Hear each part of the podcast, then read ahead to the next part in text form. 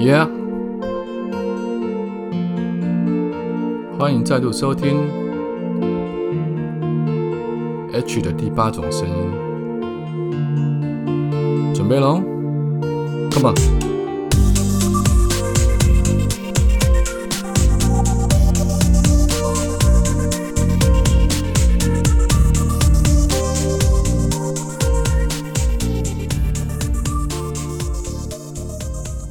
欢迎再度收听 H 的第八种声音。早安、午安、晚安。不知道你人在哪里，不知道你现在身处的地方现在几点，所以我们用三种不同的时间问候语跟你打声招呼。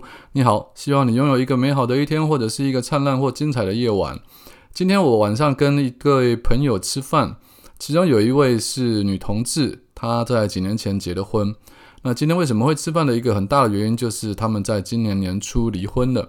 所以呢，呃，身为感情专家的我，或者身为感情垃圾桶的我，身为感情咨询者的我，就理所当然的跟他们吃了这顿饭，然后借由这个朋友的口中来听一下这个来龙去脉到底是什么。因为实际上他们在结婚的时候，我其实是在网络上看到他们的消息，还来不及恭喜，因为我想说总是要跟这个算弟妹见面一下。但没想到今年就传出他们离婚的事情。从我的朋友啊，就是一个 T 的角色，他的口中所描述出来，他跟这位前妻会离婚的很大的一个原因是，这个前妻的个性比较可能原生家庭所造成的一种特别的戏剧化人格。那我们用戏剧化人格当然描述，我觉得不精准，是因为我们不是专业的心理科医师。但只是说听起来是比较接近这种有一些人格障碍的情况。那我自己交往过的女朋友当中也有遇过类似的人，一样的一样的话，我就是我不敢武断的去判定说他们是不是所谓的戏剧化人格，或者是表演型人格，或者是边缘型人格。但是其实只要有一些人他是比较有夸张的表现，或者是。情感上的表现让人家觉得非常的激烈，或者是异常的喜怒无常之类的，就你可以很轻易的判别，就是长时间的相处下来之后，你可以很轻易的判别他们的情绪控管是相当的有问题的，所以我不敢判断他们是不是我所谓的在学理上或者是在医学上判断的所谓的戏剧化，或者是他们的人格障碍。但就我们讨论出来的结果，我们会觉得说，哦，他可能是偏向于那个类型。那如果离了婚，我觉得那并不是坏事。怎么说呢？因为我自己有过跟很夸张的人相处过，就是当他们表现到极致，我会认为那是一种恐怖情人的象征呢。所谓的戏剧化人格障碍是人格障碍的一种啊，他们又被称为表演型人格障碍。患者通常显得比较不成熟，情绪不稳定，具有。强烈的自我意识和个人的表现欲，他们富含敏感而夸张的情感，然后追求感官的刺激，喜欢成为被关注的中心。但由于过度重视他人表面的赞同和认可，因此他们的人际关系通常会比较肤浅。他们善于博取同情，用夸张的情感控制甚至威胁他人。过分夸张的表现往往会被他人冠以虚伪做作的标签，造成人际关系紧张。表演型人格障碍过于严重的话，就会伴随着边缘型人格障碍。那我在网络上找到了几个特征呢，大家可以稍微看一下。如果你的另外一半或者你现在在交往的男女朋友，可能有呃其中的几条的话，或许你该考虑要不要继续交往，或者是跟他们保持一个比较好的距离。第一点，当自己不是被关注的中心时，他们会感到很不舒服。第二点，他们以不恰当的性诱惑或挑逗方式跟他人做互动。第三点，他们的情绪迅速转变，使他们显得非常肤浅。第四点，他们一贯使用他们的外表来唤起对方对自己的注意。第五点，他们的发言非常空洞，缺乏细节。第六点，他们以戏剧化、追求剧场效果以及夸张的方式来表达自己的情绪。第七点，他们很容易受到他人的或情境的影响。第八点，他们眼中的自己跟他人关系亲密，但实际上并没有那么亲密。那这种戏剧化人格。它引发的原因，其实大部分还是跟原生家庭有很大的关系。所以我今天为什么要聊这件事情的原因，不是只是要陈述说我我我遇到了一个朋友，他跟我讲这样的事，而是刚好在这两天，我收到了一封来自读者的信，他在描述另外一个故事。所以我想拿这两个故事来跟大家做个对比，就是怎么样叫做爱。我我我说过了，我这个频道虽然是放在休闲频道，但是我总是喜欢讨论爱。那这个读者来信，我觉得也算是特别、蛮特别的一封信，来跟大家分享一下。我念一下，大家听一下。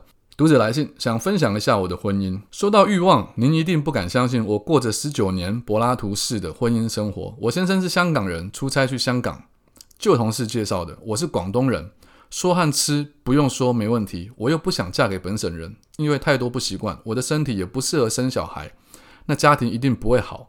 所以，我跟先生是一见钟情。先生比较害羞，没有风情，我很活泼外向，不成问题。远距离恋爱，缘分不会散。但是到结婚前两天，我们第一次坦诚相见，我才发现他不行。我抱着他安慰他，但我心里面想，我已经不想嫁了。可是呢，喜帖跟饼都发了，我父亲又是有头有脸的人，我也没有勇气退婚。我想着婚后可以慢慢来，那也就嫁到香港去了。但他以前看过医生，他一定要吃药，但吃了也没什么用，我心都凉了。香港医疗又贵，到后来我就放弃了，因为我得装，但太痛苦，我宁愿没有。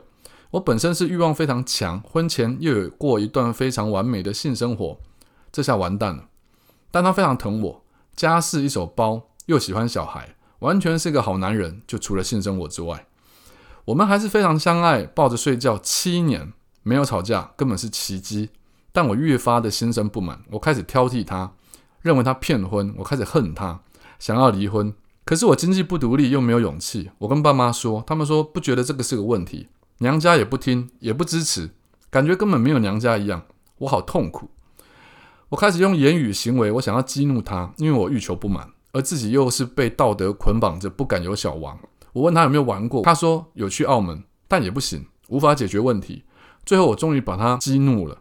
我怎么激怒他呢？我说你爸妈死了，我都不会去拜。于是他的好脾气终于也忍不下去了。我被打到脑震荡，打到出血，肋骨裂开，鼻青脸肿。我没有报警。是我不对，他也后悔了。隔了一个礼拜才去看医生。我说我在浴室跌倒，然后他细心的照顾了我，我也没有再说什么。但之后就开始吵架，他就不吭声了。后来我在二零一三年生了一场大病，他对我不离不弃。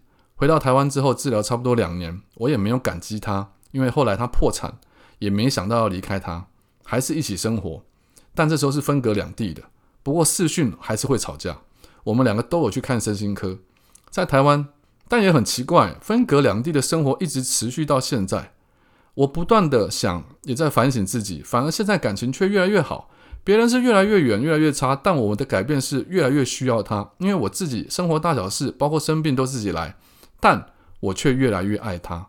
他回台湾之后，我们反而没吵架，变成比结婚时还要相爱，还是没有性生活。我的改变，他很惊讶。我和身心科医师说。他说：“我真不简单。说真的，到现在我都不知道我为何改变这么大。现在的生活很甜蜜，我开始会穿性感内衣，他开心，我也开心。因为以前的我认为一点必要都没有，但依旧没有性。分隔两地，很多人说这才是真爱。说真的，现在的我感到很满足，但我不懂。我不是因为感激而改变，也没什么钱。但我要告诉您的是，世间竟然有像我们这样的婚姻，很奇怪，不是吗？”感谢您有耐心的看完，我想问问看，您能替我解惑吗？因为香港薪资比较高，我们分隔两地八年了，今年是结婚十九年，明年就满二十年了，我真不知道我怎么撑过来的。所以，我们还要分隔两地不知道多久，而且连爱抚都没有的这二十年，现在才开始有一些。这就是读者最近这两天写过来的一封信。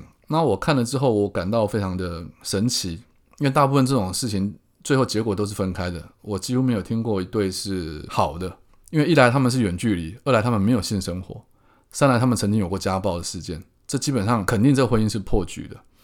我为什么要把这封信跟刚才我说的同性恋朋友他们的婚姻来做一个对比呢？也就是说，其实每一封信或每一个人的故事，真的是没有一个所谓的定论或结局。所以很多人在问我说。有没有所谓的标准答案，或有没有办法用分门别类式的回答去回复每一封信就好了？我可以跟大家讲，这是做不到的事情，因为每一个人都有可能发生你可能预想不到的反应或者事情。我举了这两个案例来跟大家做一个比对的原因在于，其实真爱就只是在爱自己以及包容他人这两件事情之间的拉扯跟协调而已。你说前面那一对同性恋的夫妻，他们没有爱彼此吗？我相信是有的。可是你要知道，如果遇到真正的人格障碍时，边缘型人格也好，表演型人格也好，戏剧性人格也好，这种人如果你去看心理医师，或者如果你在身边的朋友知道他是这样的人格障碍，大部分通常百分之八十九十都会说直接分开会比较好，因为太难熬了。因为他们的人格形成是很难去做改变的。虽然说我们还是有一些治疗的方法，比如说去心理智商也好，或者是他有一些可能比较科学的治疗方法，但你得包容他这段时间，你得接受他的这个缺点啊！不要说他的缺点，你得接受他这个特质，这种人格的特质，他动不动可能就发飙或情绪没有办法稳定下来。可是，在那之前，你可能就已经自己没有办法接受了，你的心智、你的心理可能会崩溃。于是就变成说，你到底是要爱他、包容他，然后一直持续到最后，还是说你要怕自己在没有办法支撑下去、崩溃之前，你就离开这个人，远离这段关系？第二对，我刚刚讲了，他们有过家暴，然后性生活完全没有，再加上是分隔两地，基本上他已经可以构成绝对离婚的原因了。但最终他们告诉我们的是，他觉得他们现在很幸福，他非常爱对方，原因就是。他们习惯了那一切的问题，他知道这个男人有他喜欢的地方，因为每个人身上一定都有你爱的跟你不喜欢或你无法接受的特点。可是当你时间久了，或者你真的能够接受对方的缺点，是谁没有缺点呢？那这段感情他就有办法维持下去。我这样讲并不是想要去贬低我的朋友，说他们同性的婚姻，因为他们无法撑得下来，而是在一开始交往的时候，你并不知道，你并无法判别。你对一个人的爱能够包容到什么程度？这是没有一个人能够预先知道的。你不知道他有多烂，或你不知道他的特质有多么讨人厌，或你不知道你们两个人相处之间的化学作用有多么糟糕。所以你一开始你一定会抱着希望去做婚姻上的关系的结合，或者是包觉得相信说你们会走向完美的未来。只是当时间久了，你会发现你在崩溃当中，你自己整个人已经慢慢失去了自我，你的情绪变得不好。你因为这段关系而反而让自己变得不幸福，那么你还有办法撑到你可以习惯他的特质或他的问题？你撑得了那个时候吗？所以今天讲这两段事情，我觉得刚好给大家做一个心理上的建设，就是说，如果你现在身处在一段关系当中，你的对方、你的另一半一定有很多事情你看不下去，但反过来，同样的，你身上一定也有很多特质是他无法接受的。但到底一段婚姻关系或者一段爱情关系能够如何走到最后？最大的重点，我一直强调，最大的重点就是最终两个人都能够包容对方那个原本看不下去的缺点或者是特质。如果你包容得了，那么那个你一开始你爱他的优点，他就很自然的显现出来，因为他无所不在。可如果你包容不了那个你本来就不喜欢的特质的话，那么你原本看到的那些优点就会完全被蒙蔽掉。你会失去了欣赏这个人这件事情的能力。